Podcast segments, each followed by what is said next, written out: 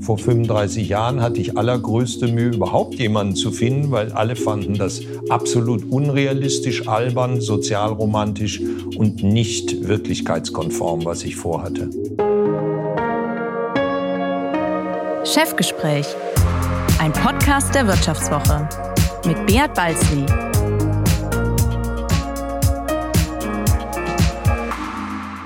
Ja, herzlich willkommen zu einer weiteren Folge des Vivo Podcast Chefgespräch. Mein Name ist Bea Balzli und ich bin der Chefredakteur der Wirtschaftswoche.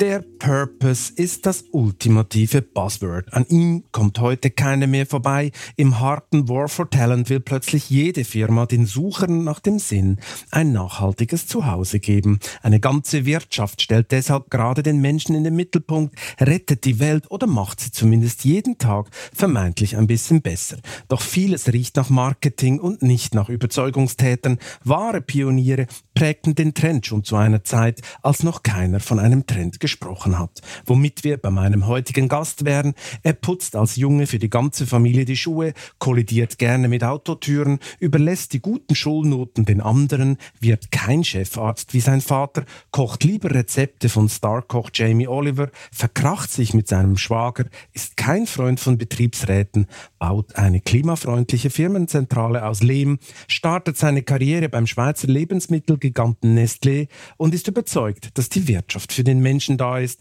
nicht umgekehrt. Götz Rehn ist Gründer und Geschäftsführer der Bio-Supermarktkette Alnatura mit einem Umsatz von rund 1,2 Milliarden Euro und über 140 Filialen. Hallo Herr Rehn, schön, dass Sie heute bei mir sind. Hallo, grüß Gott. Herr Rehn, bevor wir uns über Bio-Lebensmittel unterhalten und Sie mir am Ende dieses Podcasts Ihren größten Traum verraten, habe ich mal eine ganz banale Frage. Wo und wie verbringt ein Anthroposoph am liebsten seinen Sommerurlaub? Ähm Zunächst äh, liebe ich es, äh, in der Natur zu sein und im Sommer äh, bevorzuge ich ähm, das Radfahren wie auch das Segeln auf dem Hobbycat äh, Katamaran und das an, in der Nordsee. Ist denn Fliegen bei Familie Rehn noch erlaubt oder gibt es nur noch politisch korrekte Anreisen im Urlaub per E-Auto oder Schlafabteil im Nachtzug? Ähm, ich selbst äh, fahre ein Elektroauto und fahre, wenn es irgend geht, mit dem Zug. Im Moment reisen wir immer noch nicht so sehr viel. Aber die Frage, die Sie gestellt haben, bringt uns auf einen ganz wichtigen Punkt. Wie gehe ich eigentlich mit äh, diversen Situationen um im Leben und ich versuche aus Einsicht zu handeln in den Gesamtkontext, so gut es geht. Das heißt, es kann Situationen geben, in denen es angezeigt ist, auch mal das Flugzeug zu nehmen. Aber man sollte sich immer äh, sinnvollerweise äh, daran orientieren, den geringsten Fußabdruck zu hinterlassen. Ja, Sie haben ja gesagt, Sie, Sie segeln am liebsten auf der Nordsee. Ich dachte ja, Sie fahren am liebsten in die Schweiz in Urlaub, weil Sie da nicht nur auf Alnatura-Produkte verzichten müssen, äh, sondern gleichzeitig noch beim Grab Ihres großen Vorbildes Rudolf Steiner vorbeischauen können. Warum ist eigentlich Rudolf Steiner in Ihren Augen heute noch modern? Das Besondere äh, bei Rudolf Steiner wurde mir erst bewusst, als ich eine Unternehmerpersönlichkeit äh, kennenlernte, nämlich Herbert Witzenmann. Die Witzmann GmbH, heute noch sehr erfolgreich in Pforzheim ansässig, ein äh, metallverarbeitendes Unternehmen, Mittelständler, der aber weltweit ausliefert, Metallschläuche herstellt. Und dort war seinerzeit äh, 1900 94, 95 äh, fand diese Begegnung circa statt. Ein Herbert Witzenmann, äh, einerseits im Unternehmen als Geschäftsführer tätig und andererseits war am Goetheanum für die sozialwissenschaftliche Sektion, wenn man so will, für den Bereich Wirtschaft und Gesellschaft verantwortlich. Und durch einen Bekannten wurde ich eingeladen, dort mal zu diesem Arbeitskreis, der da angesetzt war, mitzukommen. Und so kam ich also sowohl äh, dazu, äh, das Goetheanum äh, kennenzulernen in Dornach in der Nähe von Basel, als auch, was viel wichtiger war, Herbert Witzenmann. Und ich fand bei ihm eine Persönlichkeit, die ähm, das, was das Prinzip der Anthroposophie, so wie ich es auch selbst verstanden habe jetzt und auch weiter verstehe, am, ja, am lebendigsten verkörpert hat. Und er hat mich ähm, ja letztlich dazu gebracht, mich mehr damit zu beschäftigen. Und um das kurz noch etwas verständlicher zu machen, das Besondere ist ja, dass man nicht irgendwelche Inhalte aufnimmt, sondern, wie ich vorhin schon sagte, Zusammenhänge erkennt, einsieht, versteht und aus Erkenntnis auch handelt. Und das Grundwerk äh, Rudolf Steiners, die Philosophie der Freiheit, hat er den besagten Untertitel Seelische Beobachtungsresultate nach naturwissenschaftlicher Methode. Und in diesem Buch geht es einerseits um das Verstehen unseres Erkennens und andererseits um das Verstehen und Erklären des menschlichen Handelns. Und das Besondere ist eben die naturwissenschaftliche Methode. Was bedeutet das wieder? Das bedeutet, dass wenn ich einen Zusammenhang wissenschaftlich erarbeite oder erarbeiten möchte und eine entsprechende These aufstelle, dann muss diese eben beobachtbar sein, intersubjektiv vergleichbar sein und reproduzierbar sein. Das ist ja ein anerkannter Grundsatz. Und das hat mich sehr überzeugt, äh, mich insbesondere mit dem philosophischen Werk oder dem anthroposophischen Werk, nämlich der Frage des Erkennens, des Handelns des Menschen einerseits wie auch dann später sehr intensiv mit seinen Anregungen zur Wirtschaft zu befassen. Hat Sie nie gestört, dass inzwischen auch die meisten Impfgegner Steiner-Anhänger sind? Also, dass die meisten Impfgegner Steiner-Anhänger sind, das weiß ich nicht. Äh, äh, ich denke, es macht auch wenig Sinn in einer aktuellen Debatte über die Frage, ähm, wie weit was wie wirkt, äh, einzutreten, wenn wir doch noch so wenige Erkenntnisse haben. Da tauchen ja auch immer wieder neue Erkenntnisse auf. Aber mm, man kann ja sein menschliches äh, Verhalten und, und seine Haltung und seine Erkenntnisse nicht daran ausrichten, wie nun Menschen, die sich angeblich auch damit beschäftigen und oder sich vielleicht darauf berufen oder von außen so benannt werden, möglicherweise da in Schwierigkeiten gekommen sind oder wo es zu Missverständnissen kommt. Nein, also das hat mich nicht beeinflusst. Ihren persönlichen Wirtschaftsansatz, den haben Sie mal wie folgt beschrieben. Nichts und niemand sollte unter uns leiden. Und äh, da gab es kürzlich von Ihnen auch ein, eigentlich eine Verbindung zur aktuellen Geopolitik, also völlig äh, vom Mikro eigentlich auf die ganze Makroebene. Mit einer anderen Art des Wirtschaftens müssten wir nicht zwangsläufig mit autoritären Regimen wie China oder Russland kooperieren. Ist das aus Ihrer Sicht eigentlich ein Plädoyer gegen Freihandel oder für wertegeleiteten Handel, so im Baerbockschen Sinne? Ich ähm, denke, wenn wir jetzt über die große Politik reden, das ist natürlich immer ganz schwierig, für mich wenigstens, dazu Äußerungen äh, zu machen, die, die den Kern treffen. Wir leben, deswegen möchte ich es noch ein bisschen breiter greifen, Ihre Frage, wenn Sie gestatten. Wir leben in einer äh, Gesellschaft, die sich ja äh, primär an den ökonomischen, an den wirtschaftlichen Verhältnissen in allen Bereichen ausrichtet. Und solange das der Fall sein wird, also das Paradigma sozusagen nur der Erfolg und nicht der Mensch ist, etwas verkürzt ausgedrückt, oder primär immer der Erfolg und meist der materielle im Fokus steht, werden wir auch nicht zu nachhaltig anderen Verhältnissen kommen, sondern die Verhältnisse kurieren, sozusagen am Symptom kurieren, aber nicht die Ursache beseitigen. Und das gilt natürlich auch für die große Politik.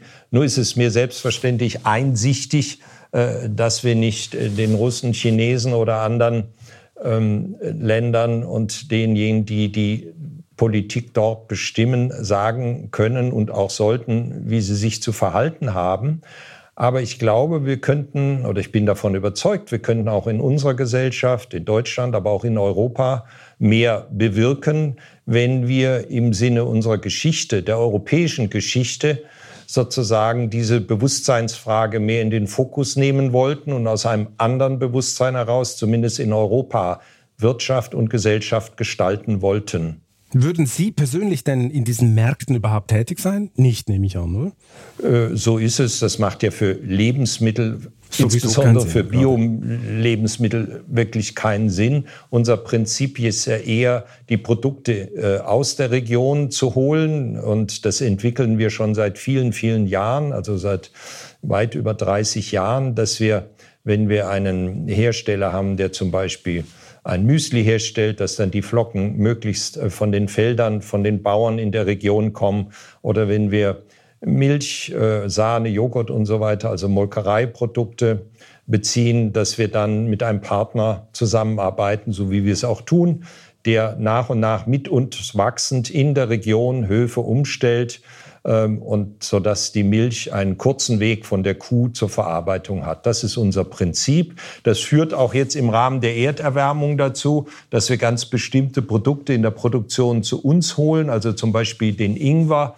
den wir früher importiert haben, den lassen wir jetzt auf der Insel Reichenau herstellen. Es ist inzwischen warm genug. Das hat ansonsten ja viele negative Auswirkungen, aber für die Ingwerproduktion ähm, auf der Insel Reichenau in Biolandqualität ist das eine Unterstützung. Also nein, für uns gilt nur die Regionalität und möglichst aus der Nähe. Wie würden Sie denn zum Beispiel mit einem äh, CEO von Volkswagen diskutieren, mit Herbert Dies, oder? Ich meine, er ist ohne chinesischen Markt äh, äh, komplett aufgeschmissen. Was würden Sie aus Ihrer Sicht, also weil Sie für die, äh, für die andere Art des Wirtschaftens plädieren, was würden Sie ihm raten? Das ist eine schwierige Frage. Frage, aber ich versuche darauf zu antworten. Zunächst vielleicht noch mal zu dem, was uns eigentlich ausmacht, um auch den Hörerinnen und Hörern deutlich zu machen, was dann gegebenenfalls den Unterschied auch ausmacht. Also Alnatura ist ein Unternehmen, was versucht, Sinnvolles für Mensch und Erde zu tun. Also die kulturelle Dimension bestimmt über die ökonomisch-ökologische und soziale. Der Mensch im Mittelpunkt könnte man als Überschrift über das Unternehmen setzen. Und das als Versuch. Also mir war von Anfang an klar, dass das ein ja, echter Paradigmenwechsel ist. Mir war nicht klar, wie das Experiment ausgeht und das weiß man natürlich nie, aber jetzt haben wir es eine ganze Zeit schon ganz gut hinbekommen. Man könnte immer alles besser machen, aber im Großen und Ganzen gibt es viele Menschen, die die Alnatura-Idee unterstützen, die die Qualität unserer Produkte lieben und diese auch kaufen. Ich selbst, Sie hatten es ja eingangs erwähnt, war ja fünf Jahre bei Nestle und habe da auch vieles anders gemacht, aber Natürlich ist die Grundausrichtung der Firma Nestle sowie auch von VW als Aktiengesellschaft auf ganz bestimmte Prämissen gebaut. Und da ist Herr Dietz auch gefangen. Also er kann jetzt nicht so agieren wie Götz Rehn oder unsere Geschäftsleitung oder die Mitarbeitenden von Alnatura agieren. Wir kommen mit einer Rendite von ein, anderthalb, zwei Prozent aus. Ähm, im VW-Konzern gibt es ähm, Unternehmen wie Porsche, die, glaube ich, 18 Prozent Umsatzrendite haben und man freut sich daran und arbeitet daran, wie kann man es noch weiterentwickeln. Das ist einfach eine ganz andere Ausrichtung des Geschäfts. Und vielleicht könnten wir in dem Gespräch mal untersuchen, ob es Herrn Dietz interessieren würde, in einem anderen Unternehmen, zum Beispiel einem Autounternehmen, was als Start-up äh, Elektrofahrzeuge, die besonders raffiniert sind, entwickelt hat, aktiv zu werden, auf Einkommen zu verzichten und sein großes Know-how, was er ja unstrittig hat, dort einzubringen und denen zu helfen, sich weiterzuentwickeln, um eine Alternative aufzubauen zu dem, was VW heute macht. Ich meine, wie Sie richtig sagen, ein bis zwei Prozent Nettomarge bei, bei Alnatura, das ist natürlich für einen Volkswagen-Konzern viel zu wenig. Also die ganze Forschung muss noch finanziert werden. Warum ich Ihnen diese Frage stelle, ist so, ich versuche so ein bisschen rauszufinden, ob Sie der Überzeugung sind, dass Ihr Wirtschaftsansatz eigentlich für die gesamte Volkswirtschaft taugt oder ist es nur ein, Sie haben es vorher schon so genannt, Experiment, das einfach Alnatura durchführt? Oder soll es eigentlich ein Role Model sein, um eine ganze Volkswirtschaft umzubauen? Das würde nie meinem Anspruch entsprechen, etwas für andere so vorzudenken. Also wir versuchen einfach mal als Beispiel, diesen Weg zu gehen, in dieser Grundsätzlichkeit und abzuspüren, wie in unserer offenen Gesellschaft ein solcher Weg funktioniert. Und dass die wesentliche Resonanz, die wir erleben, ist, und die kommt ja von den Kundinnen und Kunden, dass sie sagen, ja, das finden wir gut, das zeigen sie durch die Einkäufe unserer Produkte und Leistungen, das unterstützen wir dadurch, das sind ja unsere eigentlichen Arbeitgeber damit. Und insofern gehen wir diesen Weg weiter. Und das wiederum könnte Anlass sein, darüber nachzudenken, ob wir vielleicht im Hinblick auf politisch notwendige Entscheidungen zu zögerlich sind, weil wir glauben, dass die Bürgerinnen und Bürger auf sagen wir, nachhaltig und grundsätzlich nachhaltig ausgerichtete Konzepte nicht positiv reagieren und man deshalb gewisse Dinge nicht umsetzt oder nicht wagt, sie umzusetzen. verkürzt ausgedrückt.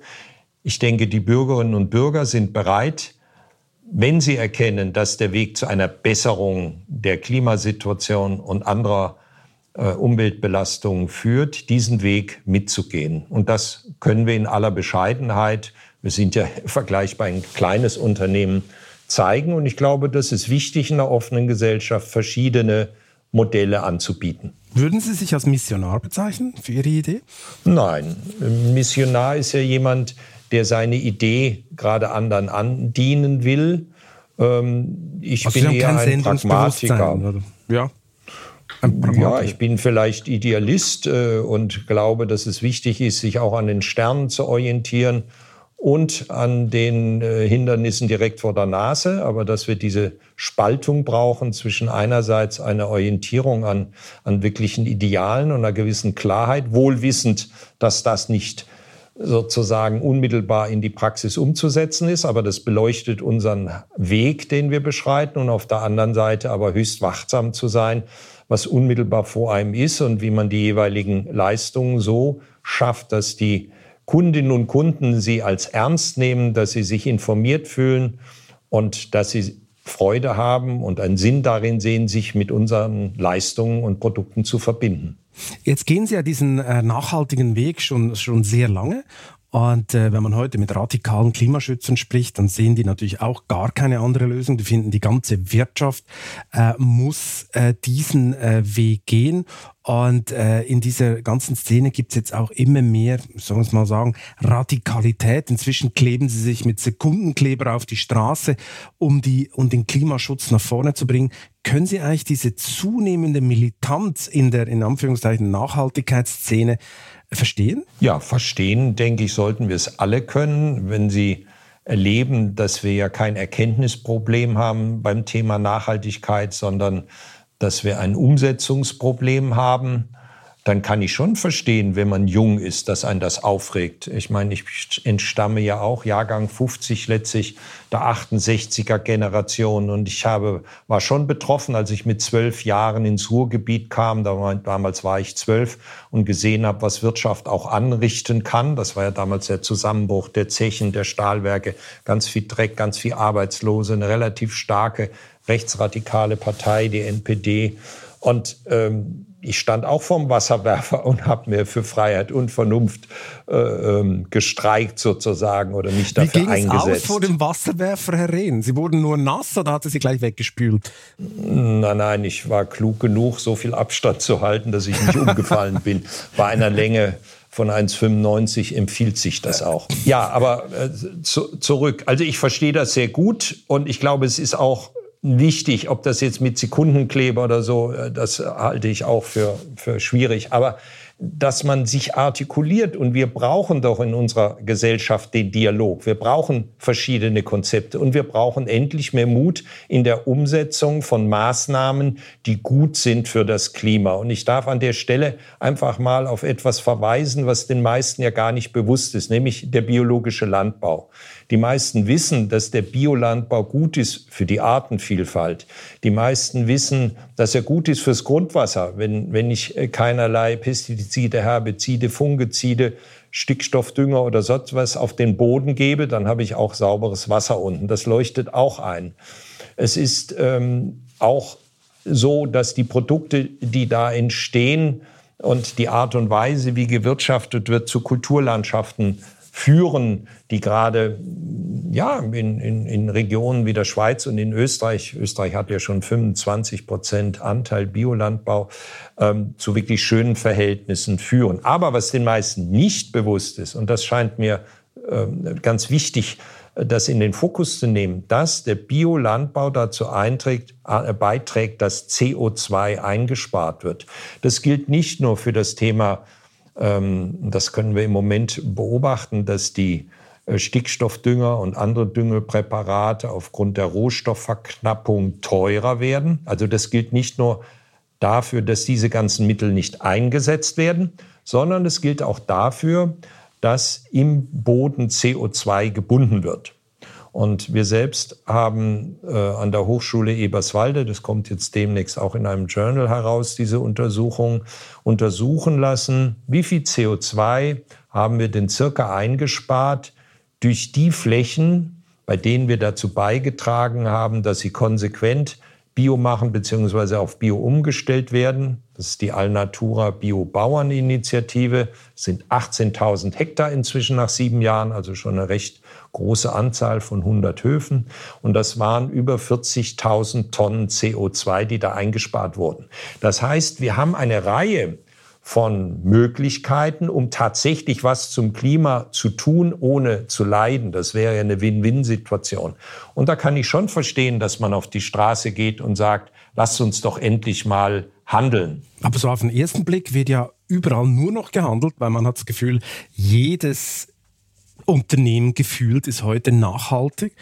Purpose-Agenturen können sich vor Aufträgen kaum noch retten. Sinnstiftung wird zur Milliardenindustrie. Sind Sie eigentlich froh über diesen Trend oder geht Ihnen das als Marketingmasche auf die Nerven? Ich finde es interessant, das Phänomen anzuschauen und gerade der Begriff Purpose, den wir hier nicht verwenden, sondern wir sprechen von Sinn, das ist ja nicht unmittelbar das Gleiche. Und wenn Sie den Purpose, sprich den Zweck, den viele Unternehmen als Purpose aufgeben und der auch einige Nachhaltigkeit Aspekt, nachhaltige Aspekte beinhaltet, vergleichen mit unserem Sinnbegriff, ist es schon was anderes. Also wir sagen ja und versuchen zu verständlich zu machen, dass es darum geht, zumindest mal gegen der, gegenüber der Natur, die Natur dabei zu unterstützen, das, was sie besonders gut kann, äh, nämlich uns einen guten Lebensraum und Produkte zur Verfügung zu stellen, sie dabei zu unterstützen und zu fördern. Unter Beachtung dessen, dass die Natur nach dem Prinzip Leben funktioniert und nicht, wie wir immer meinen, nach dem Prinzip Industrie. Deswegen haben wir eine Agrarindustrie. Aber eine Bearbeitung aus den Ideen des, der biologischen Landwirtschaft beachtet das Prinzip Leben und sagt, wie kann ich mit der Natur zusammenarbeiten, sodass sie sich entfalten kann und auch sozusagen keine schädlichen Einflussfaktoren entstehen. Das ist sinnvoll für die Erde. Sinnvoll für den Menschen heißt, was kann ich tun, dass der Mensch sich sozusagen zu einer freien Persönlichkeit entwickeln kann, dass er auch im Beruf äh, die Möglichkeit hat, seine Biografie im Sinne seiner Weiterentwicklung zu schreiben. Und das ist schon eine andere Ausrichtung, als die meisten Unternehmen unter Purpose verstehen. Das ist eher eine, wie Sie es ja auch perfekt charakterisiert haben, eine Modeerscheinung oder auch ein Druck der Öffentlichkeit als nachhaltiges Unternehmen angesehen zu werden und ganz bestimmte Kriterien zu erfüllen. Das ist Sie aber halten die einfach für oberflächlich, oder? Ach Gott, ich, ich bin nicht dazu da, andere zu beurteilen, aber es ist eben nicht grundsätzlich genug. Also äh, es geht, wenn schon darum, was ist das Ziel der, der Wirtschaft? Ziel der Wirtschaft ist für den Menschen bestmögliche Produkte und Dienste hervorzubringen und zugleich den Menschen zu fördern. Oder ist es Ziel der Wirtschaft, den maximalen Ertrag zu erwirtschaften? Und das sind zwei radikal verschiedene Paradigmen, die im Wettbewerb stehen um die Gunst der Kundinnen und Kunden. Jetzt ist ja diese Purpose-Welle die kommt auch daher, dass es auch einen riesen Wettbewerb um, um Talente gibt, oder? Also viele Unternehmen äh, machen sich auch diese Konzepte zu eigen, weil sie davon ausgehen, dass sie vom Arbeitsmarkt besser konkurrieren können, weil einfach die äh, the Next Generation mehr verlangt von einer Firma. Ich meine, Sie sind der absolute Bio-Supermarkt-Pionier in Deutschland und damit eigentlich ein Purpose-Veteran, äh, äh, wenn man es richtig definiert. Schlägt eigentlich diese Glaubwürdigkeit, schlägt sich die in einer tiefen Fluktuation nieder? Kriegen Sie einfacher Fachpersonal? Hat Alnatura diese Probleme gar nicht, die alle anderen Firmen haben? Ähm, nicht in jedem Fall. Also äh, wir haben grundsätzlich sehr viele Initiativbewerbungen, wirklich sehr viele, also Tausende, die sich bei uns bewerben, weil sie Interesse haben, in einem solchen Unternehmen zu arbeiten, dem, was, was sie eben vom Unternehmen wissen. Wenn wir jetzt IT-Spezialisten oder Logistikspezialisten suchen, dann sieht das natürlich anders aus weil wir heutzutage ja alle mit ähnlichen Systemen arbeiten, also alle Handels- und Herstellerunternehmen arbeiten fast ausschließlich äh, mit der Software von SAP. Und wenn Sie dann SAP-Spezialisten suchen, dann haben wir da die gleichen Schwierigkeiten wie jedes andere Unternehmen. Also das ist von Fall zu Fall ganz verschieden. Weil SAP-Experten ähm, anthroposophische Konzepte einfach nicht verstehen, oder? Oder wie? Es geht nicht äh, darum, ob jemand anthroposophisch ist oder nicht. Äh, Alnatura ist ja auch kein Weltanschauungsunternehmen, sondern äh, es gibt gewisse Erkenntnisse, äh, die wir gewonnen haben durch die Beschäftigung mit Anthroposophie, mit Philosophie. Und diese Grundlagen haben dazu geführt, dass wir gewisse Leitlinien im Unternehmen haben, also sinnvoll für Mensch und Erde oder der Mensch im Mittelpunkt oder auch vieles andere. Das prägt die Unternehmenskultur und eine Unternehmenskultur ist ja der geistige Kern sozusagen. Er bildet die Grundlage, das Wurzel die Wurzel des Unternehmens, ist die verbindende Kraft. Und das macht, denke ich, den Unterschied aus. Und wenn Menschen, die bisher in einem anders strukturierten Unternehmen gearbeitet haben, jetzt bei uns arbeiten wollen, das Know-how hier einbringen wollen, dann freuen wir uns, wenn sie die entsprechenden Fähigkeiten haben. Aber Sie würden schon sagen, es ist äh, jetzt mal abgesehen von IT und SAP, äh, ist es einfacher, wenn eine Firma wie Sie mit einer klaren Botschaft oder mit einem klaren Werteschema ist es einfacher, Leute zu finden auf dem Arbeitsmarkt und auch einfacher zu halten. Heute ist das so, weil diese Werte geschätzt werden. Vor 35 Jahren hatte ich allergrößte Mühe, überhaupt jemanden zu finden, weil alle fanden das absolut unrealistisch, albern, sozialromantisch und nicht wirklichkeitskonform, was ich vorhatte. Sprich, Sie hatten damals äh, riesige Probleme, Leute zu finden? Ja, absolut war schier unmöglich, ja. Das hat sich ja jetzt massiv geändert, aber ähm, wenn man zum Beispiel mit äh, Gewerkschaftskreisen redet, dann ist Ihr Ruf als Arbeitgeber ja nicht unbedingt der beste, oder? Sie gelten nicht als, sage ich mal, inniger Freund des Betriebsratswesen. Ist das noch ein Nachteil auf dem Arbeitsmarkt? Kriegen Sie das gespiegelt? Nein. Äh, das Wichtige ist ja, dass die Mitarbeitenden in einem Unternehmen sozusagen auf Augenhöhe ihre Anliegen einbringen können. Und das ist ja die Frage äh, überhaupt in Zukunft. Wie können wir uns als Unternehmen von allen anderen differenzieren? Das ist eine soziale Frage, wenn Sie so wollen. Also wie arbeiten wir zusammen? Wir haben das Prinzip der kollegialen Zusammenarbeit. Wir haben das Prinzip der Selbstverantwortung. Das bedeutet, wenn Sie in einem Bereich für etwas zuständig sind, dann sollen sie auch die Entscheidungen äh, treffen können, die dort zu treffen sind, nachdem sie sich und deswegen Beratungsprinzip mit den anderen kundig gemacht haben. Und uns wird manchmal vorgeworfen, wir würden nicht entsprechende Einkommen zur Verfügung stellen. Das stimmt glaube ich, so auch nicht. Also wir zahlen Tarif oder darüber im Einzelhandel und wir zahlen auch 13 Euro Mindestlohn, also sind weit entfernt von dem, äh, was bisher die Pflicht ist. Das ist auch gar nicht unser Prinzip. Wenn die Kundinnen und Kunden äh, bereit sind, mehr für Bio zu bezahlen, dann sind wir die Letzten, die nicht die Mitarbeitenden an dem Erfolg des Unternehmens teilhaben lassen würden. Und das auch sehr, sehr gerne. Aber nochmal, was ist so schlimm an, an einem Betriebsrat? Sehen Sie diese Institution als ein Bremsklotz für die Entwicklung eines Unternehmens? Ich denke, das Wichtige ist, dass die Menschen ihre Anliegen ohne Unterstützung von irgendwem als Einzelpersönlichkeit gehört sehen im Unternehmen und dass die entsprechenden Anregungen auch umgesetzt werden und dass man nicht einen Umweg braucht, über welche Vertretungsorgane auch immer. Wir haben dafür auch verschiedene Instrumente eingerichtet. Das geht ja nicht von alleine. Äh, das impliziert ja auch Ihre Frage. Ich möchte zwei, drei herausheben. Zum Beispiel gibt es jeden Donnerstag bei uns eine Information an alle Mitarbeitenden über alles, was Wesentliches im Unternehmen. Also das ist ein Beispiel dafür, wie wir Transparenz schaffen. Das können ja auch die Kolleginnen und Kollegen in den Märkten hören. Das Zweite ist, dass wir immer wieder im Dialog die Dialogforen machen. Das ist innerhalb der Bereiche, das ist aber auch seitens der Geschäftsleitung, wo alle teilnehmen können und wo alle Themen die existieren, die sie berühren, beschäftigen, äh, die sie gut finden, aber die auch verändert werden müssen, angesprochen werden und den Dingen wird nachgegangen.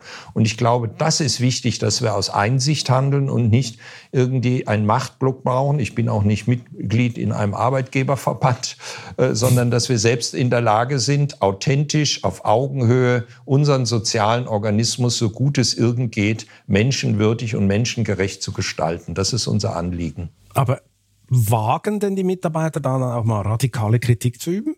Ja, natürlich. Wir haben äh, oft, äh, sagen wir, sehr kritische Stimmen. Wir ringen darum, auch die beste Lösung zu finden. Ich komme gerade auch aus einem Gespräch wo ich offen äh, bekannt habe, ich habe die Situation falsch eingeschätzt und die Kollegin, mit der ich gesprochen habe, hatte seinerzeit in dem Treffen, als wir über, das war ein Planungstreffen, über die Entwicklung von Bio gesprochen haben, gesagt hat, Herr Rehn, ich glaube nicht, dass es so kommt. Also ich hatte seinerzeit gesagt, um es konkret zu machen, wir können davon ausgehen, dass Bio in den nächsten Jahren zweistellig wachsen wird. Inzwischen wissen wir, dass das nicht der Fall ist, im Moment zumindest nicht. Und das wird offen angesprochen. Das kann auch jeder bei uns gut ertragen, äh, wenn er sich irrt. Und wir ringen gemeinsam um die beste Lösung. Und ich glaube, das ist der richtige Weg. Wir vertragen sehr wohl Kritik. Und ich, ich finde es auch wichtig, dass man einen offenen Raum für Fehler hat, dass man offen ist für Kritik und dass man die Aspekte des Einzelnen wirklich ein, ernst nimmt und, und nach Lösungen sucht. Aber kurz gesagt, Sie halten Betriebsräte oder die Institution Betriebsräte, halten Sie für eine Fehlkonstruktion? Ich meine, gibt es ja auch nicht in allen Nein. In der Schweiz gibt es das zum Beispiel nicht, oder? Ich halte es nicht für eine Fehlkonstruktion. Schauen Sie, die ganzen Institutionen, Gremien, Einrichtungen, Rechtsformen. Äh, da müssen wir nicht sagen, das ist für alle immer alles richtig. Also vielleicht um auf ein ganz anderes Feld nochmal das von der anderen Seite zu beleuchten. Sie wissen wahrscheinlich, dass ich mich ja für Verantwortungseigentum einsetze. Sie wissen wahrscheinlich, dass wir eine Doppelstiftung haben. Und ähm, aus diesem Impuls des Verantwortungseigentums ist jetzt auch ein Modell oder ist ein, ein, ein Vorschlag für eine neue Rechtsform entstanden. Na, dann gab es Stimmen, die gesagt haben, wir sollen jetzt alle Unternehmen die Rechtsform des Verantwortungseigentums bekommen. Nein, natürlich nicht. Natürlich gibt's GmbH und AG und Doppelstiftung oder Familienstiftung. Es ist nur ein weiteres Instrument für Menschen, die eine ganz bestimmte Rechtsgestalt ihrem Unternehmen geben wollen. Und ich glaube, das müssen wir doch lernen in der Gesellschaft. Wir reden immer alle davon, dass wir verschieden sind, dass wir individuell sind. Und wir müssen lernen, dass diese individuellen Menschen sich auch individuelle Formen geben können und das respektieren. Und es gibt Unternehmen, die sind dringend auf den Betriebsrat angewiesen. Die, die, das notwendigst äh, für ein gesundes Zusammenarbeiten äh, in einem Unternehmen. Das ist ganz, ganz verschieden. Und ich glaube, das müssen wir nur respektieren. Also Sie plädieren eigentlich für mehr Freiheit eigentlich in diesen, diesen Ja, situatives Regeln. Einsetzen, freie Gestaltungsräume, das ist Marktwirtschaft, das ist Wettbewerb. Ich meine, das ist doch nichts Neues. Wir, wir haben Wettbewerb bei der Technologie, wir brauchen es aber bei den sozialen Konzepten, wir brauchen es genauso in der Bildung, wir brauchen es aber auch bei anderen Rechtsformaten. Das ist doch was ganz Normales. Wie wollen Sie den Fortschritt erreichen, wenn es immer nur eine Lösung gibt für etwas? Das wäre die Einheitspartei für alles. Genau, unbedingt mal auf, mit der Gewerkschaft aufs Podium setzen. Da bin ich dann gespannt äh, wie, die, äh, wie die das sehen. Ähm, ich habe noch mal eine Frage zu Ihrer Lohnpolitik. Die war ja tatsächlich mal hart in der Kritik und ich glaube, Sie waren auch relativ tief äh, unter Tarif. Warum hatten Sie damals, äh, warum waren Sie so weit weg von den Tariflöhnen? Weil, weil Ihr Personal loyale Überzeugungstäter sind und, und eher weniger Geld nach Geld funktionieren? Oder warum konnten Sie sich das leisten? Also Vielleicht zum Sachverhalt, äh, wir waren nicht weit weg, sondern es gab einen Markt in äh, Berlin, ähm, das ist schon viele, viele Jahre her. Und wir hatten seinerzeit einen sozusagen Einheitstarif für alle Mitarbeitenden. Ich kann das ganz offen sagen, aus, aus Einfachheitsgründen. Da haben wir uns im Prinzip orientiert am ähm, Einzelhandelstarif in Baden-Württemberg. Und der Markt, um den es geht, der wurde in Berlin eröffnet. Und da gab es ein Gespräch äh, mit, der, mit einer Taz, äh, einem Taz-Redaktionsmitglied am Vorabend, der sich dann mit allen Mitarbeitenden unterhalten hat. Und es gab dann eine einzige Mitarbeiterin, die früher bei Lidl gearbeitet hat, die gerade eingestellt worden war für 20 Stunden. Und diese neue Kollegin wurde marginal, also marginal, das war, glaube ich, ein Betrag von unter 100 Euro, unter dem in Berlin geltenden regionalen Tarif bezahlt. Darauf entstand ein äh, unendlicher Sturm in der Presse Und am nächsten Morgen habe ich dann entschieden, obwohl es sehr viel aufwendiger für uns ist, dass, was wir bis heute so tun, dass wir die Tarife jetzt anpassen den, oder angepasst haben, entsprechend erhöht haben, ähm, den regionalen ähm, Tarifverträgen. Das ist der Hintergrund zu diesem Vorwurf. Also das Thema ist eigentlich erledigt aus Ihrer Sicht, längst. Ja, natürlich, schon ewig. Oh. Ich habe mich was gefragt, als ich diesen Podcast vorbereitet habe. Äh, und wenn wir jetzt so reden über ihr Weltbild und woher sie kommen und wie sie, wie sie ihre Unternehmung sehen, wie sie dazu wurden, was sie heute sind, in ihrer Familie. Weil sie haben ja eine sehr äh, äh interessante Familiengeschichte. Ich stelle mir eine erfolgreiche Chirurgendynastie vor, die mehr oder weniger schonungslos leistungsorientiert ist. Doch der ehrgeizige Vater und Gott in Weiß, Chefarzt äh, am Schluss in Bochum, hat einen Sohn, der, der dauernd Unfälle baut. Ich glaube, sie haben äh, alle möglichen Unfälle gemacht als, als, als Kind, sind in Autotüren gefahren oder sonstige Unfälle. In der Schule haben sie glaube ich, schlechte Noten nach Hause gebracht. Sie waren äh, kein guter Schüler, sind dann in die Waldorfschule gegangen. Es reicht zwar für einen Studienplatz für Medizin, aber der Sohn will das eigentlich gar nicht und macht am Schluss auch was völlig anderes. Wie sauer oder von Ihnen enttäuscht war Ihr Vater eigentlich? Äh, bewundernswerterweise gar nicht. Ich hatte es eher noch bei meinem Großvater erwartet, muss ich sagen, äh, der sozusagen auch Ordinaris für Chirurgie war. Der Großvater, das habe ich ihm, weiß ich noch, bis heute mm, erzählt. Und er sagt, ja, das ist eine gute Entscheidung, wenn dir das Freude machen wird. Bei dem hatte ich also mehr Gegenwind erwartet. Mein Vater war wohlwollend skeptisch, äh, so möchte ich das ausdrücken, ähm, wie meine Eltern mich immer unterstützt haben am Ende. Also sie haben nie gesagt, du sollst dies, du sollst das machen. Er hatte mir dann auch nach dem Studium angeboten, ob er mir helfen sollte, dass ich einen, einen, Arbeitsplatz finde und so. Also er war da etwas besorgt, ob das gut gehen würde alles und war hellauf entsetzt, das muss ich schon sagen, als ich dann äh, sagte, ich kündige jetzt bei Nestle. Also da, da hörte dann sein Verständnis auf. Äh, und ähm, er sagte, also das, das würde er gar nicht für gut halten. Also da kam eher Gegenwind, muss ich sagen, während die Entscheidung, ich meine, der kannte mich natürlich und meine Überlegungen. Ähm, und ich hatte ja auch darüber berichtet. Ich hatte ein äh, Praktikum gemacht äh, zwischen Abiturende und äh, Studiumanfang bei Rexroth, Lohr am Main.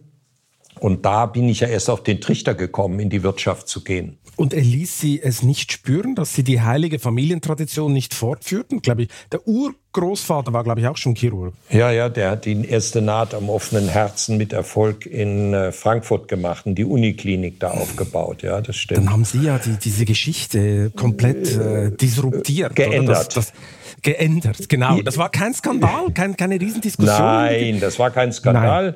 Also wir bemühen uns ja im Wirtschaftsleben heilend äh, tätig zu sein. Insofern, als wir Produkte hervorbringen, die gut für die Erde und gut für den Menschen sind. Also wir kümmern uns um die Gesundheit der Erde und der Menschen. Und insofern sind wir ganz nah dran im Vorfeld der Medizin. Also bevor sie krank werden, äh, da sind wir dann aktiv.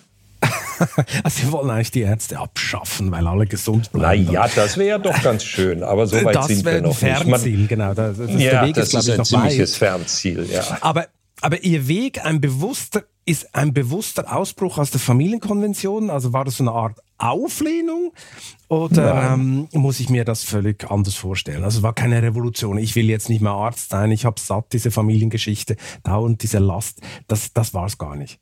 Nein, gar nicht, sondern das war einfach die Suche. Ähm, also ich hatte, um das noch, Bild noch ein bisschen runder zu machen, mm, es stimmt, ich war in, in einigen Fächern in der Schule äh, elendiglich schlecht. Wo, wo ich gut war, war in Mathe und insbesondere in allem, was künstlerisch und handwerklich war. Und habe dann auch Grafikwettbewerbe mitgemacht ähm, und schien da auch aufgrund hier und da auch mal was gewonnen, dass ich da ein gewisses Talent habe und hatte sogar die Idee, in die Gebrauchsgrafik zu gehen. War da auch angeregt von einem Herrn Grimm. Ich weiß nicht, ob, nee, den werden Sie nicht mehr kennen. Der hat damals für Reval die Werbung gemacht, also die Zigarettenmarke, und der hat die gemalt sozusagen. Ne? Also der hatte einen solchen Strich, dass das die Menschen ansprach. Und den kannte ich auch persönlich. Und äh, das hat mich, hat mir irgendwie, hat mich sehr angeregt und äh, habe dann aber äh, sozusagen dieses Praktikum bei Rexroth gemacht und habe ähm, kennengelernt, das, was wir heute Organisationsentwicklung nennen, also die Entwicklung mit Mitarbeitenden in kleinen metallverarbeitenden Unternehmen, die äh, für Rexroth gearbeitet haben. Und das hat mich irgendwie bewegt und habe gesagt, das könnte vielleicht was sein. Und das, was ich im Ruhrgebiet als Jugendlicher erlebt habe, diese Zerstörung dieser Großindustrie seiner Zeit, der Zusammenbruch und die, die hässlichen Folgen, die das auch haben kann äh, oder hat dann, da was anderes zu versuchen. So ist das eigentlich entstanden. Haben Sie eigentlich Ihre Kinder mit, dem, mit dieser Geschichte oder Erfahrung, die Sie jetzt gerade erzählt haben, haben Sie die äh, bewusst so als Suchende erzogen? Die, die arbeiten ja auch bei Alnatura. Hätten Neuerdings, ja. Neuerdings, die, mhm. war das jetzt so ein Ziel, dass die auch bei Ihnen arbeiten oder, äh, oder Ihren Unfall oder, oder wie kam das? Ja, ein Zufall vielleicht, aber kein Unfall, hoffe ich. Ähm, aber es war kein ja, Ziel, oder wie? Nein, gar nicht. Also äh, ich finde, habe das zu Hause als sehr positiv erlebt und habe das äh, auch so gemacht.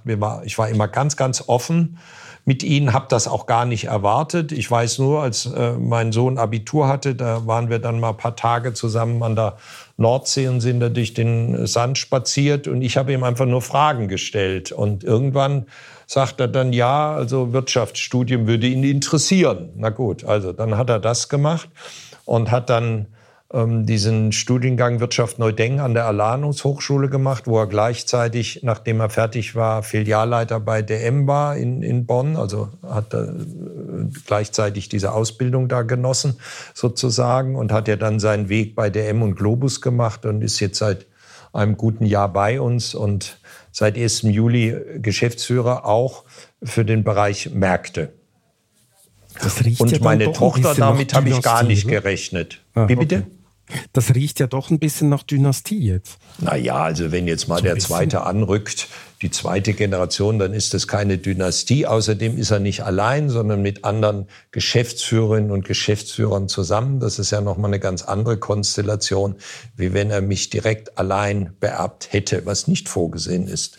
Sie haben gesagt, Ihre Tochter, das hätte Sie noch viel mehr überrascht. Warum denn das? Ja, die, die liebt Mode und äh, war eben bei sagen wir, sehr profilierten Unternehmen tätig, also hochmodischen Unternehmen und ist jetzt seit gut zwei Jahren bei uns und kauft Naturtextilien ein, die ja jetzt nicht hochmodisch sind. Und ähm, auch die Baby- und Kindertextilien sind ja sehr witzig und lustig. Ähm, aber das können Sie ja ändern. Sie, Sie können das ja hochmodisch ändern. Ja, das ist die Frage, was die Kundinnen und Kunden wollen, wenn sie Babys haben. Also sie ändert das auch. Äh, und äh, wir haben auch in den letzten zwei Jahren da durch ihre Expertise ein Wachstum von jeweils 30 Prozent gehabt. Also irgendwie scheint die, die Art und Weise, mit Textilien umzugehen, dann doch ähm, grundsätzlich lernbar zu sein. Ob Naturtextilien oder High-End-Mode. Also ich kann mich outen. Mein kleiner Sohn hatte auch Alnatura T-Shirts. Ähm, Aha. Also das, äh, Sind ihm gut bekommen also. oder? Ich, äh, er macht einen super Eindruck. Doch, doch. Also ich glaube, Prima. er hat da keinen Schaden genommen. Ähm, Sehr schön. Was, was mich noch äh, wirklich interessieren würde, Sie haben es vorher schon ein bisschen erwähnt, die Stiftungskonstruktion, die Doppelstiftung ja. für Ihre Firma. Ähm, wenn ein Kind jetzt, einer Ihrer beiden Kinder, unbedingt Ihr Nachfolger hätte werden wollen, so im klassischen Sinne, und Sie darum hm. gebeten hätte, hätten Sie diese Stiftungskonstruktion sein lassen? Nein.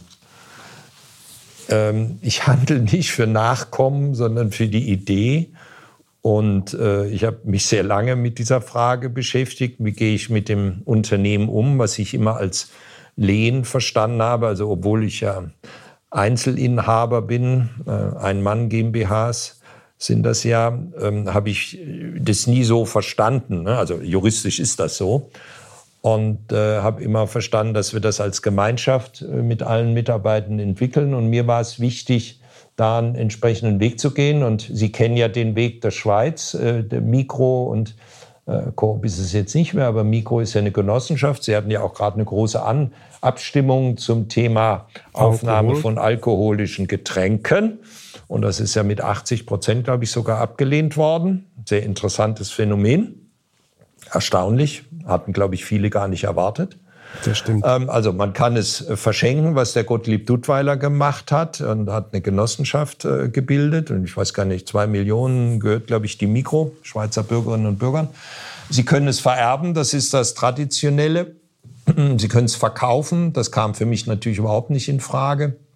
Und beim Vererben habe ich eben bei vielen, vielen Unternehmen erlebt, dass das doch einer gewissen Willkür ausgesetzt sein kann. Und wenn es dann größere Familienstämme sind, erheblicher Regulierungen bedarf, damit die Interessen des Unternehmens, und darum geht es mir, wirklich klar erhalten bleiben und weiterverfolgt werden können. Und deswegen habe ich mich für die, die Erbschaftssteuer sparen. Herr Rehn, Sie wollten Nein, so pragmatisch naiv sind wir bei uns nicht, sondern ich okay. wollte verhindern, dass äh, ich wollte erreichen, dass die Idee mit dem Kapital verbunden ist und das ist sie jetzt bei uns. Alnatura darf ja nach dieser Lösung eigentlich um keinen Preis verkauft werden.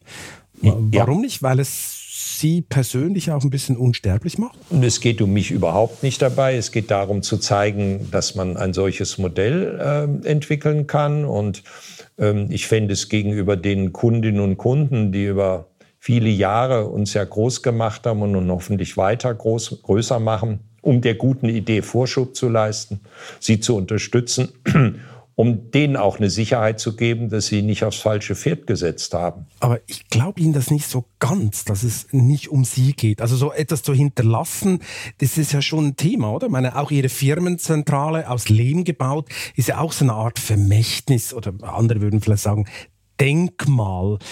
Also es geht doch schon darum, dass Ihr Werk äh, weiterlebt, oder? Das ist ja schon entscheidend für Sie. Nein, das ist nicht entscheidend. Es ist entscheidend, dass das, was wir tun, nachhaltig ist. Und am Beispiel dieses Gebäudes hier, wir haben auch ein, das größte Hochregallager aus Holz gebaut. Es geht immer wieder ganz einfach darum zu beweisen, dass man, wenn man ganzheitlich nachhaltig denkt, zu entsprechenden Lösungen kommt, die ökonomisch, ökologisch sind, die funktionell sind und die ästhetisch sind. Warum sollen wir denn hier einen langweiligen Beton- oder Stahlkasten hinsetzen, der mehr kostet als das, was wir jetzt geleistet haben? Was ist daran fragwürdig? Wir brauchen doch andere Modelle. Die Wände hier, die können Sie wieder in den Acker kippen, die können, die können Sie wieder verwenden. Das ist übrigens der Aushub aus Stuttgart 21. 21 also wir, genau. haben ja nur, wir haben ja nur geholfen, dass der Bahnhof in Stuttgart nicht so hohe Kosten hat. Das ist, dass wir wohnen sozusagen in den Abfällen der Bundesbahn. Das, genau, dass ja. das Projekt wenigstens noch Sinn macht. ja, nee, also es geht um keinen Personenkult, es geht auch nicht darum, mich unsterblich zu machen. Das ist eine ja, also das ist überhaupt nicht mein Anliegen, sondern mir geht es bei jedem, was wir tun, darum zu zeigen, dass man es anders besser machen kann, nämlich nachhaltig. Ich Sinnvoll für Mensch und Erde. Genau. Ich ja. muss noch mal zum Anfang zurück von Ihrer Karriere. Sie wurden ja, das haben Sie schon erwähnt, nicht Arzt, sondern Wirtschaftsarzt. Doch als erstes verarzteten sie bei Nestle Yes-Törtchen. Was ich mich gefragt ja. habe in dieser Geschichte ist, wie verschlägt es einen Rudolf Steiner-Anhänger in den 80er Jahren zu einem Lebensmittelgiganten, der gerade einen Babymilchskandal am Hals hat? Hat Sie das nicht gestört? Also erstens bin ich kein Anhänger von irgendwas und zweitens haben wir natürlich im, bei Nestle sehr intensiv über diese Situationen, ähm, Baby, äh, Trockenmilchpulver und so weiter diskutiert. Das ist ja klar, das war nicht nur ich, sondern viele Mitarbeitenden. Für mich war die Zeit bei Nestle ein großes Geschenk. Ich habe in der Zeit unglaublich viel gelernt. Ich hatte das Glück, seinerzeit von Helmut Maucher als Trainee eingestellt zu werden. Das war kein Spaziergang, die Jahre dort, aber ich habe in kurzer Zeit unglaublich viel gelernt und, und das möchte ich äh, auch wirklich äh, ganz deutlich betonen, ich hatte die Möglichkeit, ganz neue und andere Wege zu gehen, wie sie damals bei Nestle noch nicht äh, beschritten wurden. Also man hat mir auch einen ziemlich großen Gestaltungsraum gegeben und das, was ich gemacht habe, war auch meist eher erfolgreich. Insofern war das eine ganz wichtige Lehrzeit ohne die ich, glaube ich, das, was ich jetzt mit Alnatura, mit allen Mitwirkenden erreicht habe, nicht hätte erreichen können. Was genau haben Sie denn dort neu machen können? Also zum Beispiel Äh, ich war auch für Pralinen zuständig und ich habe die Gruppe der Pralinen übernommen, äh, wie sie Jahr für Jahr immer schlechter wurden. Also die Kurve ging nicht nur gerade nach unten, sondern progressiv in den Keller. Und die Aufgabe war in kurzer Zeit sozusagen das Ganze zu verändern, zu sanieren. Und äh, üblicherweise war es so, also die Pralinenfertigung wie die ganzen Schokoladenfertigungen waren in einem Werk in Berlin, in Tempelhof, Sarotti-Werk. Die ganzen Schokomassen wurden äh, in der Nähe von Frankfurt in Hattersheim hergestellt und in beheizten Tankwagen nachts über die Transitautobahn nach Berlin gefahren, wegen der Berlin-Förderung. Und die Pralinen wurden dann immer vom, vom technischen äh, Direktor so in speziellen Kästen mit dem Flieger äh, mitgebracht, nachdem ich ein Briefing gemacht habe. Und nachdem ich das dann acht Wochen erlebt habe, wie lange das geht und was dabei rauskommt, habe ich gebeten, ähm, das, was man heute Projektmanagement macht, machen zu dürfen, ins Werk zu gehen, Leute dort zu suchen und das vor Ort mit den Anwesenden zu entwickeln. Da war einigermaßen ein Aufstand, was man sich vielleicht heute gar nicht mehr vorstellen kann. Und es wurde wohl auch intensiv überall diskutiert. Und dann kriegte ich also freie Bahn und bin dann nach Berlin und habe mich, äh, habe die Menschen, die an den die Pralinen Fertigungsstraßen geleitet haben, der, der Werksdirektor und einige andere haben uns zusammengesetzt und haben überlegt, wie können wir das denn jetzt hinkriegen? Denn die Vorgabe war, wir wollen bessere Pralinen, also geschmacklich bessere, mit besseren Rohstoffinhalten, die deutlich günstiger sind. Wie soll das gehen? Und dann würde man noch, und das war dann auch die Botschaft, die ich in Frankfurt bekam, das geht alles sowieso nicht. Und daraufhin kam auch der Impuls, dass es wohl möglich sein müsste irgendwie. Und das war wirklich ein so bereichernder Prozess, weil die Menschen, die von morgens bis abends Pralinen gefertigt haben an den Maschinen, die wussten sehr wohl, wie man das besser machen kann. Also zum Beispiel, nur, weil das wird ja ein bisschen kompliziert, ein Massenwechsel, eine Schokoladenwechsel an einer Maschine, äh, die zum Beispiel Pralinen überzieht, das kostet Stunden. Also haben sie gesagt oder haben wir gesagt, wir fahren auf einer Maschine nur noch helle Pralinen, auf der anderen dunkle. Wir setzen nur noch gewisse Dekors auf, die man maschinell aufsetzen kann. Wir lassen die ganzen Zusatzstoffe weg und so weiter. Also im Endergebnis hatten wir ein großartiges Sortiment. Wir hatten acht helle Pralinen, acht dunkle Pralinen. Die haben wir dann auch entsprechend gemischt äh, in vier verschiedene Packungen, sodass die Inhalte immer verschieden waren. Wir waren viel günstiger, sie haben super geschmeckt und das Großartigste war, dass die Mitarbeitenden im Werk äh, dann an den Wochenenden noch mitgeholfen haben, dass wir die Maschinen schnell umbauen können, so dass wir dann relativ bald neu gestaltet mit neuem Inhalt wieder beim Kunden waren und das hat sich sehr positiv entwickelt. Das ist nur ein Beispiel. Ja, aber man man hört förmlich die Leidenschaft für diese Zeit bei Ihnen. Darum fragt man sich dann, warum sind Sie denn da ausgestiegen und zu Alnatura haben was völlig anderes gemacht? Und der Vater war ja auch noch total frustriert der Weg ist ja, ja weit also, von Nestlé zu, zu Biolandprodukten. Ja, der Weg war auch nicht zu Bioprodukten, sondern der Weg war von einem Unternehmen in ein, andere, ein anderes Unternehmensmodell zu versuchen. Ich hatte erst die Idee, ganz was anderes umzusetzen. Mein erster Gedanke war Banana. Das war ein Unternehmen für kindergerechte äh, Kinderkleidung in Baumwolle. Das gab es damals kaum, interessanterweise, mit eigenen Geschäften. Und deswegen Banane oder Banana, weil die Hülle der Bananenschale im vergleichbar ist der Hülle für die Kinder. Äh, das wollte ich mit einem Kollegen machen, der auch bei Nestle war, der wollte aber nicht weg. Und er ist auch bis zu seinem Arbeitsende bei Nestle geblieben bin ich aber weiterhin verbunden. Also habe ich das auch nicht gemacht. Dann das wollte können Sie ich ja jetzt machen mit Ihrer Tochter machen. Äh, Entschuldigung, das ja, es gibt ja schon. Gibt's natürlich ja, das schon, müssen ja. Sie gar nicht. Ich, ich antworte und wir haben schon lang. Wir haben genau. People Wear Organic, seine ja. Textilfirma die auch sich sehr, sehr gut entwickelt. Und ähm, ich habe ja auch die Richtlinien für Naturtextil mitentwickelt, habe eine Produktion in Ägypten mit 500 Menschen äh, auf der Sekem Farm mit aufgebaut und so weiter. Also darüber könnte man auch noch sehr viel reden. ähm, aber wir waren ja gerade bei einem anderen genau. Strang. Nicht Banana, sondern äh, Bio. Warum kam es dann zu Bio? Genau. Und der Grundgedanke war, ähm, bei Alnatura zu sagen, und das hieß ja noch gar nicht Alnatura, es hieß eben gar nicht, Äh, wie kann man Unternehmen gestalten? Was für ein Führungskonzept? Wie geht man mit Kapital um? Äh, ähm, was für eine Qualität braucht man und so weiter? Und da war für mich klar, in der Arbeitsteilung ist eine intrinsische Motivation für viele Mitarbeitende nicht mehr gegeben. Also müssen wir einen Inhalt haben, also einen Gegenstand, den wir hervorbringen, der für sich Sinn macht. Und ähm, das äh, schien mir dann bei Bio-Lebensmitteln geeignet. Und ich wollte anfangen mit ähm, einem ja, Bio-Supermarkt und habe dann aber festgestellt, dass es gar nicht gut genug vernünftige Bioprodukte gab, die 100% Biorohstoffe enthielten oder die geschmacklich und oder geschmacklich in Ordnung gewesen wären oder vernünftig aussahen oder das richtige Gewicht haben oder der Preis okay war. Lange Rede, kurzer Sinn, ich stand vor einem Scherbenhaufen und seinerzeit haben dann Herr Werner und Herr Gutbellet von Tegut, Herr Werner von DM, gesagt, ja, wir könnten uns für Bioprodukte interessieren. Ähm, dann habe ich gesagt, gut, okay, dann entwickle ich eine Marke. Ich habe damals dann auch äh, eine Unternehmensberatung gegründet, habe auch für DM äh, zum Beispiel die Marke Alverde, Denk mit und Alana entwickelt parallel und habe dann die Marke Alnatura, sozusagen unsere Marke, entwickelt. Und dann entstanden die ersten Produkte und die gingen dann in die Märkte von DM und Tegut.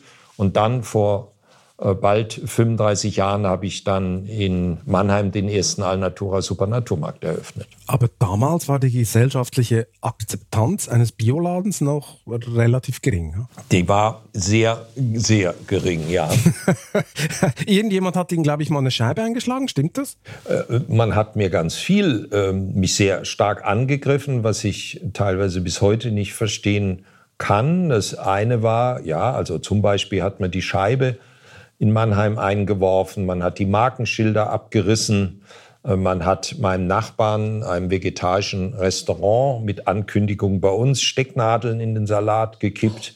Man hat den Laden in Mannheim mit Brandstiftung abgefackelt. Äh, man hat uns äh, äh, vorgeworfen, wir würden betrügen und hätten Lindan in einem Getreide da hat sich dann herausgestellt, dass das überhaupt natürlich nicht der Fall war. Also da könnte ich Ihnen auch wieder eine Stunde drüber berichten. Und das hat Sie nicht davon abgebracht? Ich meine, das klingt ja richtig Nein. hart. Also mit Brandstiftung und so. Äh, und wo, also, äh, haben Sie nie, Sie sagen, Sie haben es nicht verstanden. Äh, ja. Wussten Sie, aus welcher Ecke das kommt? War das dann konventionelle Bauern oder wie muss ich mir das vorstellen? Nein, das glaube ich nicht. Also Landwirte sind zutiefst menschenfreundlich und tierfreundlich.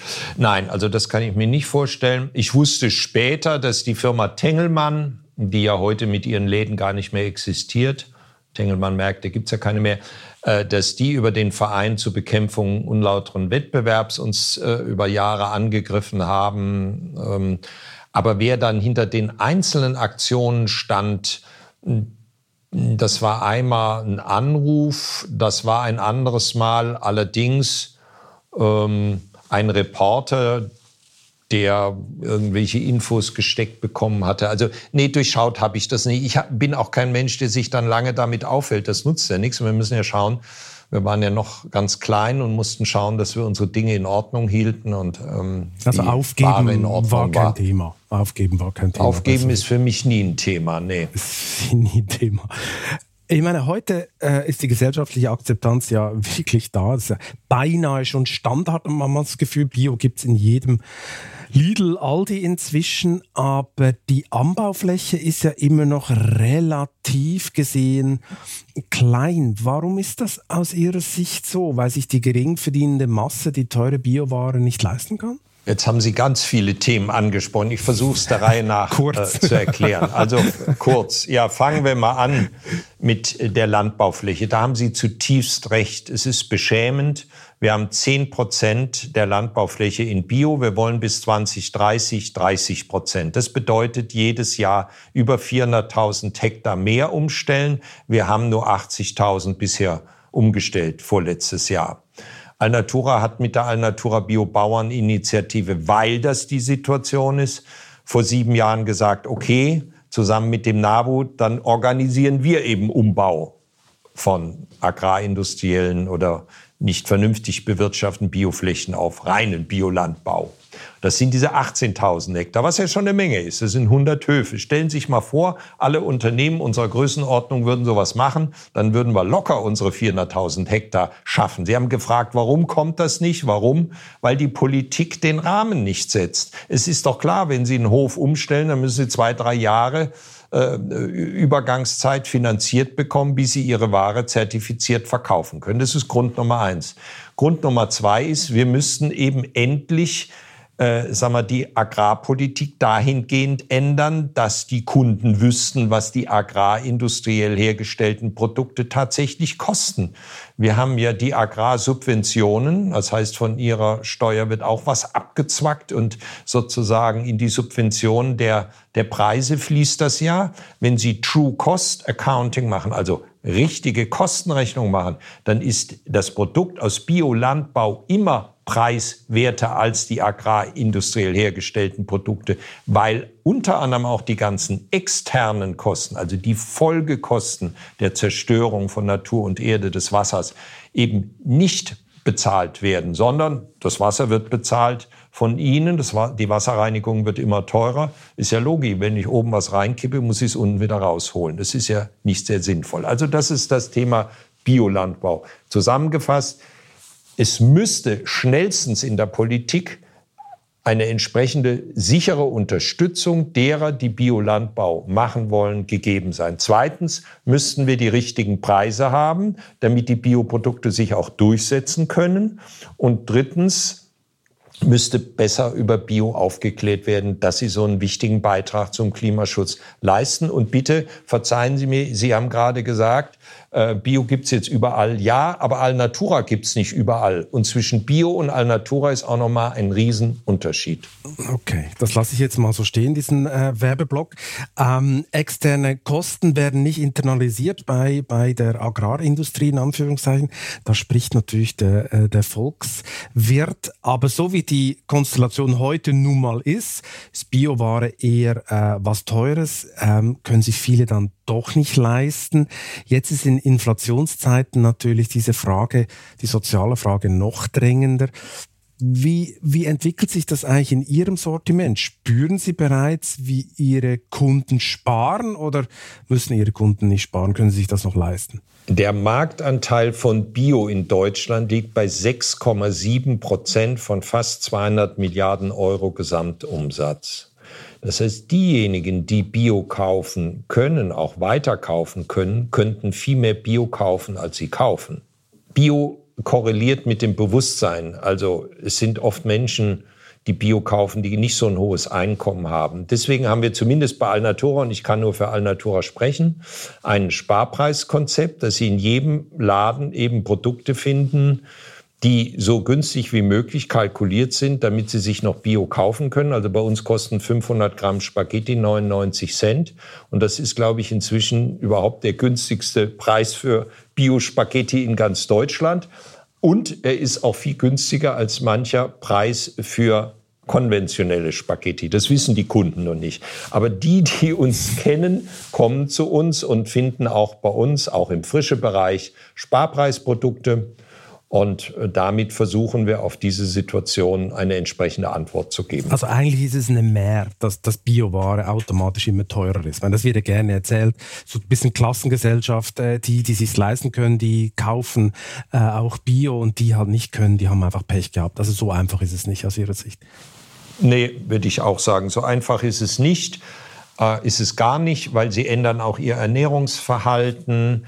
Ähm, es sind so viele Faktoren, die dazu führen, dass man das nicht so platt Ja, Nein beantworten kann. Zudem ist es so, dass die aktuelle Krise dazu führt, dass die Lebensmittelpreise der agrarindustriell hergestellten Produkte, weil, wie vorhin erwähnt, die Rohstoffe steigen, viel, viel, viel stärker steigen als die Preise für Bio. Wir haben bei uns im Unternehmen ähm, in dieser ganzen Krise Preissteigerungen im Schnitt von 2,5 Prozent.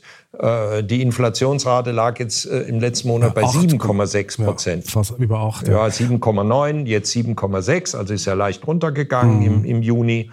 Ähm, aber da sehen Sie, dass Bio, der Abstand zwischen Bio und konventionell zugunsten von Bio kleiner wird im Moment. Also an für sich können immer mehr Leute Bio kaufen. ähm, ja, das tun sie ja teilweise auch. Das sieht man ja in der Geschichte von Alnatura. Es ging ja auch jahrelang kontinuierlich bergauf äh, mit Alnatura. Ähm, aber da muss ich noch auf ein dunkles Kapitel zu sprechen kommen. Götz Werner, DM-Gründer. Ohne den wäre ja die ganze Geschichte gar nicht denkbar äh, von Alnatura, der hat sie ja dann plötzlich beinahe die Existenz gekostet, oder? Hat ihre Produkte ausgelistet, sie haben sich endlos um Kooperationsverträge, um Markenrechte gestritten vor Gericht. Am Schluss, glaube ich, haben sie äh, äh dann gewonnen. Ähm, äh, Götz Werner dann auch noch ihr Schwager. Äh, also es war dann ein familieninterner Zwist noch. Man stellt sich das sehr unschön vor. Ähm, wie, wie, wie, wie sehen Sie das im Rückblick? Ist das so eine Art Alpha-Tier-Duell oder was war das? Also zunächst ist es äh, zutiefst bedauerlich und äh, Sie haben vollständig recht. Äh, Götz Werner war und ist für mich da ein, ein, ein großes Vorbild äh, gewesen. Er ist ja leider ähm, dieses Jahr äh, gestorben, wie Sie vielleicht wissen. Ähm, und ich verdanke ihm da auch sehr viel. Nicht nur, dass er damals gesagt hat, äh, ja, ich probiere das mit Alnatura aus, sondern ich hatte natürlich die Möglichkeit, weil er ja ein, ein ganz profunder und, und auch zutiefst erfolgreicher und sinnorientierter Händler war, sehr viel von ihm lernen zu dürfen. Also das mal als, als erstes vorweg. Das Zweite ist, ähm, dass dieser Prozess, äh, glaube ich, für alle Beteiligten ein sehr schmerzlicher, ein sehr anstrengender war und aus meiner Sicht auch ein bedauerlicher und unnötiger war. Bei uns hat es dazu geführt, dass wir unsere Sortimente breiter am Ende dann aufgestellt haben, also mehr zu einem Lebensmittelmarkt werden konnten. Denn früher waren wir natürlich in unseren Sortimenten doch stark an den Möglichkeiten eines Drogeriemarkts ausgerichtet. Das hat uns also da auch etwas zukunftsstabiler gemacht. Ja, und äh, ich habe viel in dieser Phase gelernt. Und, ähm, was haben Sie denn gelernt? Oh, da könnten wir wieder eine Stunde drüber sprechen. ich sehe ähm, schon, Erin, wir machen mal den ultimativen äh, Podcast zehn Stunden, aber nur so in Kürze. ja, also ich habe gelernt, dass man in Krisen es ganz wichtig ist, dass man positiv bleibt, dass man gleichmütig bleibt, äh, dass man sich nicht verletzen lässt, äh, dass man konstruktiv nach Lösungen sucht. Ähm, ich habe auch erfahren, dass man relativ schnell alleine ist. Also mein damaliger Geschäftsführer hat als erstes gekündigt, als zweites hat dann der Vertriebsverantwortliche äh, sich ähm, ähm das sinkende dem Schiff, weiteren Schiff Arbeiten entzogen. Okay.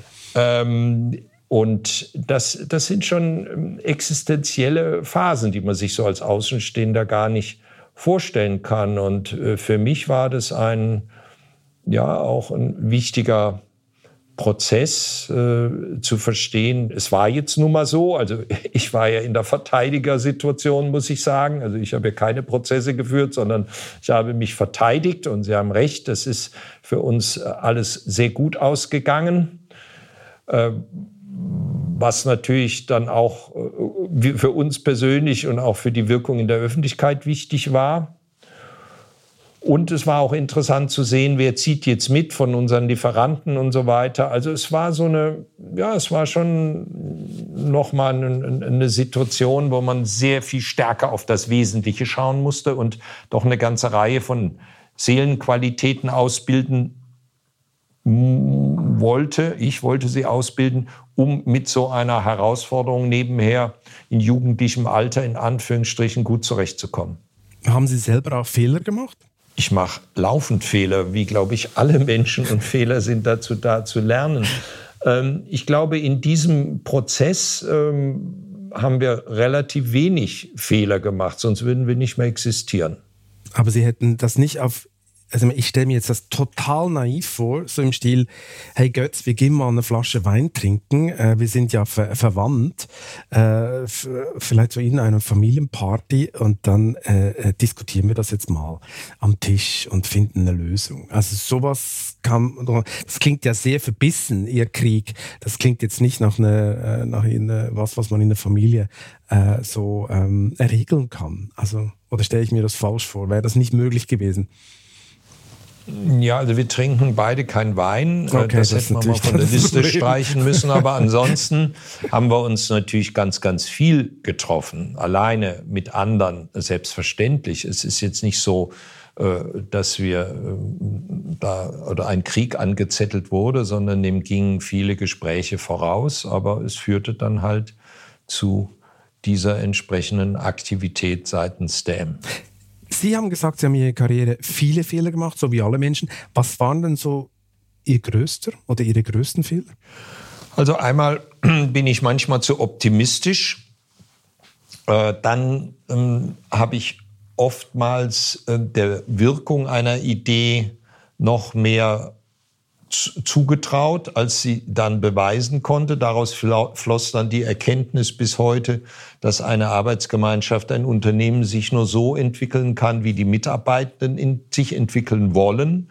Wenn die Mitarbeitenden sich wie die sich entwickeln wollen, ist ihre Entscheidung. Da ist der Kampf gegen die eigene Bequemlichkeit ein täglicher, wenn er überhaupt aufgenommen werden will. Und insofern ist auch das Schicksal aller Unternehmen, aller Gemeinschaften ganz stark von der individuellen Entwicklung abhängig. Und da habe ich viele ähm, Möglichkeiten, die ich sah, äh, falsch eingeschätzt, weil sie eben gar nicht gegeben sind, weil die Mitarbeitenden nicht bereit sind oder noch nicht sind, solche Schritte zu gehen. Waren Sie im Rückblick auch manchmal zu sehr Patron, der Sachen bestimmt hat? Es gab ja einige Abgänge im Management bei Ihnen. Also haben Sie da zu sehr die Sicht ja, der Dinge bestimmt? Da müssten wollen? Sie die, da müssen Sie die Verantwortlichen oder die Betroffenen fragen. Das ist immer leichter gesagt. Also ich halte mich so gut es geht zurück, immer wenn die Lage ernst wird, wie jetzt im Fall äh, von DM oder so, da bin ich dann natürlich schon zu 100 Prozent gefragt. Das liegt nun mal einfach in der Natur der Sache. Und solange ich verantwortlich bin, stelle ich mich auch der Verantwortung. Ansonsten freue ich mich wirklich, wenn die Mitarbeitenden eigenverantwortlich, eigenverantwortlich im Sinne des Ganzen für die Kunden tätig sein wollen und sind. Das ist für mich ja, das, das Größte überhaupt an, an Glücksgefühlen, was ich haben kann, wenn ich erlebe, dass Mitarbeitende sich entwickeln, dass sie die Aufgaben gut erfüllen und dass ich überflüssig bin. Das ist ja ein super Stichwort, als hätten wir das äh, verabredet, äh, so ein bisschen überflüssig sind. Ähm, an wen geben Sie jetzt diese Weisheiten weiter? Sie wollten ja dieses Jahr, glaube ich, zurücktreten, wenn ich das richtig mitgekriegt haben? Nö, das, ich weiß nicht, nicht welchem Gerücht Sie da aufgesessen sind. Äh, von Zurücktreten habe ich ja auch nie. Ja, also es ist ja alles geregelt. Also wenn ich gleich vom Stuhl falle, ähm, äh, ist alles geregelt. Wir haben eine gut besetzte Geschäftsführung. Äh, das Unternehmen wird dann von den Kolleginnen und Kollegen entsprechend weitergeführt.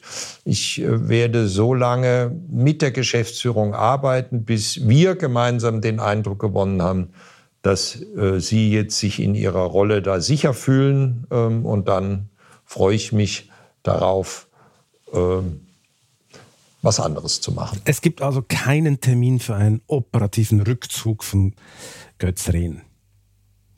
Im Moment äh, so äh, mit Datum, Uhrzeit, nein. Das hatten Sie aber anders geplant, oder? Und auch anders kommuniziert. Ähm, ich werde natürlich laufend äh, dazu gefragt. Äh, und ab und zu ähm, in der Vergangenheit äh, sahen die Dinge auch noch etwas anders aus. Sie können sich vorstellen, wenn diese DM-Phase nicht äh, gewesen wäre, wären wir natürlich schon woanders, als wo wir jetzt sind. Das verbindet ja alle Kräfte, diese vier Jahre. Ähm, ja, also jetzt ist es so, wie ich es Ihnen gerade sage. Besteht nicht die Gefahr, dass man zu spät loslässt als Patron? Ah, wenn man Patron ist, ist das eine große Gefahr. Äh, wenn man Unternehmensleiter ist, äh, denke ich, kann das auch passieren. Aber ich, grundsätzlich bin ich ganz bei Ihnen, äh, was die Frage suggeriert. Aber ich habe den Eindruck, dass der, die Situation auf mich so nicht zutrifft oder noch nicht zutrifft. Gut, dann werden wir mal schauen, wann wir dann unseren Podcast den zehnstündigen machen, wo wir all die großen Fragen noch viel größer diskutieren. Äh, bin ich dann gespannt, wie Sie dann zu dieser äh, Nachfolgefrage stehen und äh, wann Sie sich dann ultimativ äh, operativ zurückziehen wollen. Herr Rehn, wir kommen zur wieder ultimativ letzten Frage. Welchen privaten Traum möchten Sie unbedingt noch verwirklichen? Tja, das ist. Privat würde man hier nicht über die Träume sprechen. Das ist jetzt eine kleine Fangfrage.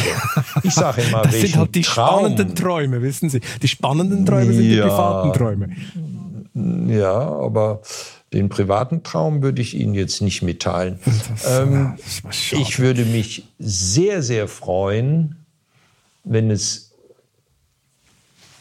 ganz schnell viel mehr, und zwar dreimal so viel Biokäufer gäbe in Deutschland. Das kann ich mir vorstellen. Herr Rehn, vielen Dank für dieses interessante Gespräch.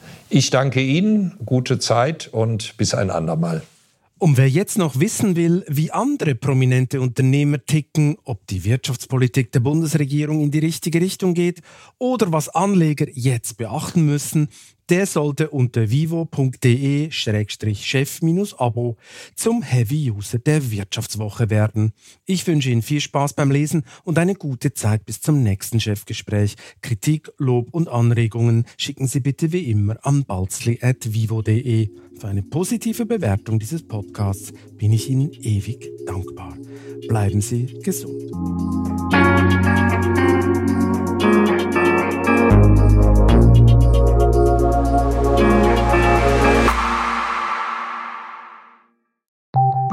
Nach einer kurzen Unterbrechung geht es gleich weiter. Bleiben Sie dran. KI wird Ihr Business verändern. Wie können Sie davon profitieren? Tyler Wessing ist eine internationale Wirtschaftskanzlei. Weltweit arbeiten wir mit Technologieführern und Innovationstreibern zusammen. Wir beraten Sie bei Fragen zu strategischen Akquisitionen oder der Entwicklung konkreter Anwendungsszenarien, genauso wie zum Schutz des geistigen Eigentums oder zum KI-Recht. Investieren Sie in KI. Entwickeln Sie sich weiter mit KI. Mit uns. Wir wissen wie. Tyler Wessing.